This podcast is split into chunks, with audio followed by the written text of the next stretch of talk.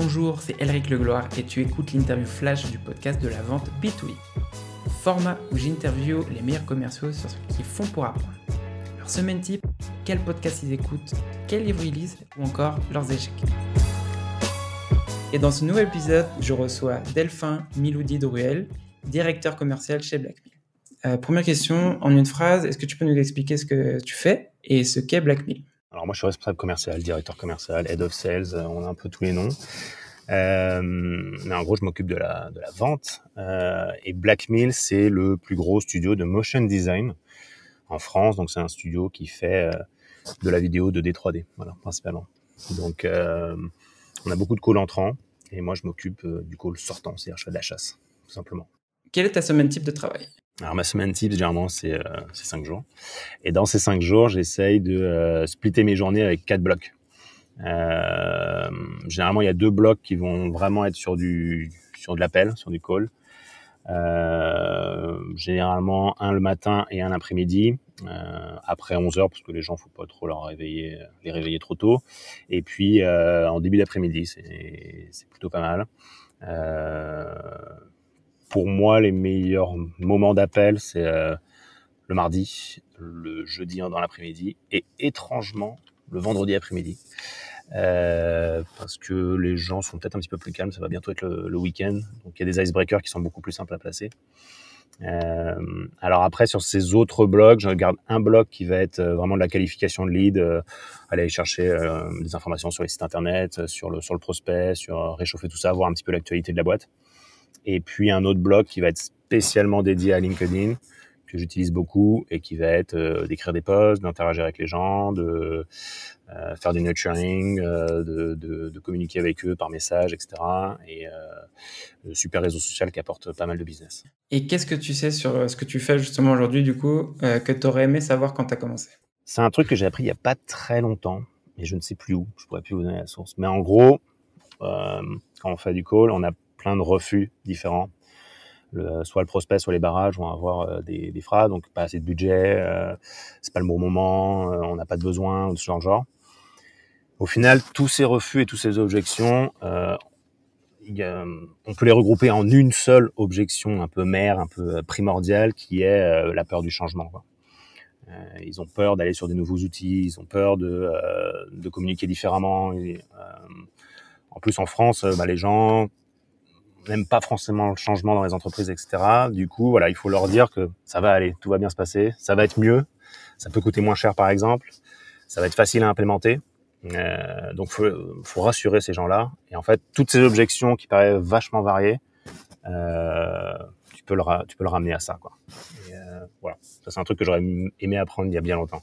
Qu'est-ce que ton plus gros échec professionnel t'a appris? Il y en a eu un quelques-uns d'échecs professionnels. Euh, J'en ai eu un, gros où, euh, où, au final, après, il faut savoir que le, temps euh, est ton plus fidèle allié, c'est-à-dire que même si tu as une, énorme crise, même si tu es au fond du, gouffre, même si, euh, euh, tu as besoin de ramer à fond, euh, avec le temps, ça va passer, euh, tu vas remonter la pente et, euh, c'est vachement cyclique, hein, donc euh, quand tu es au fond, tu vas forcément remonter. Euh, alors des fois on a l'impression qu'on est au fond et en fait on s'enfonce encore plus, et c'est ça qui est, qui, est, qui, est, le plus important. Mais euh, voilà, en fait, on peut pas faire tout tout seul. Moi j'ai été freelance, j'ai été indépendant, etc.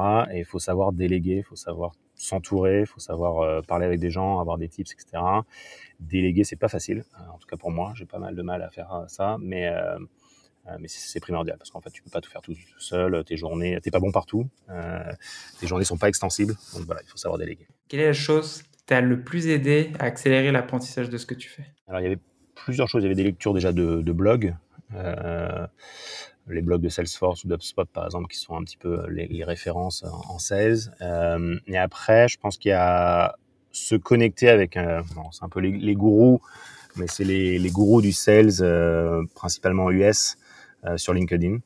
Euh, donc, bah, on, en parlait juste avant, mais des mecs comme Kevin Dorsey, Dale Dupree, Kyle Coleman de chez Clary, Armand Farok, qui a un bon, podcast de chez Carta, et puis Lee Rodzin de chez Cheetah, par exemple. Il y en a plein d'autres. mais ces mecs-là, voilà, ils sont super costauds. Ils donnent des insights tous les jours qui sont des mines d'or. donc je pense que c'est vachement important. Pour les trouver, c'est assez simple. Tu fais VP Sales sur LinkedIn, tu fais SDR Manager, etc. Et puis tu vas aller spotter ceux qui sont qui sont qui ont généralement les plus grosses communautés parce que qui font du travail de contenu qui sont assez ouf. Donc voilà. Après en podcast aussi quand même, The Salesman Podcast, qui est très bien. Et puis euh, Sell or Die, qui est pas mal. The Brutal Truth About Sailing, qui est très cool. Euh, voilà, ça c'est un peu les références. Donc podcast, Guru sur LinkedIn, et puis les blogs, les gros blogs référents sur, notre job. Si tu avais une ressource à choisir, quelle serait cette ressource et qui t'a le plus aidé dans ta carrière? C'est une ressource qui m'a le plus aidé dans ma carrière, qui n'est pas que du sales, euh, mais qui il y en a beaucoup aussi, mais aussi pas mal de marketing. C'est un blog qui s'appelle Saster, euh, S2A-S-T-E-R. Euh, et dessus, il y a des, des ressources de ouf. Euh, il faut lire tous les articles, se donner un moment où euh, lire tout ça, l'absorber. Et puis, euh, moi, c'est vraiment ce qui m'a aidé sur, sur mes précédentes expériences et sur l'expérience dans laquelle je suis actuellement. Pour terminer l'interview, si tu avais un conseil à donner, quel serait ton conseil? En sales, c'est c'est la résilience. Hein. C'est c'est accepter le non, accepter le refus. Euh, savoir que tu vas t'en prendre à longueur de journée et, jouer avec ça en fait. Faut, faut le tourner en mode positif, en mode ah si c'est pas passé, je retenterai avec un autre euh, un autre script de mon salesbook, euh, j'essaierai une autre technique. Donc en fait voilà, il faut, faut le prendre, euh, faut bien le prendre, faut pas jamais le prendre personnellement si quelqu'un au bout du fil te dit non. Donc voilà, travailler quand même un petit peu sa résilience. Surfer sur le truc et le transformer en, bonne énergie. C'est pas forcément évident, euh, c'est plus simple à dire qu'à faire, mais euh, voilà, de temps en temps, quand il y a des journées un peu dures, se dire bon, c'est pas grave, demain euh, on va tester d'autres trucs et on verra. C'est un peu, on est un peu dans des métiers de, test and learn, donc tu, travailles ton salesbook, tu améliores des trucs et puis tu vois si ça passe. Merci pour avoir écouté cet épisode du podcast de la vente B2B. T'as aimé cet épisode et que t'as appris quelque chose, abonne-toi maintenant sur ton application préférée pour recevoir le prochain épisode.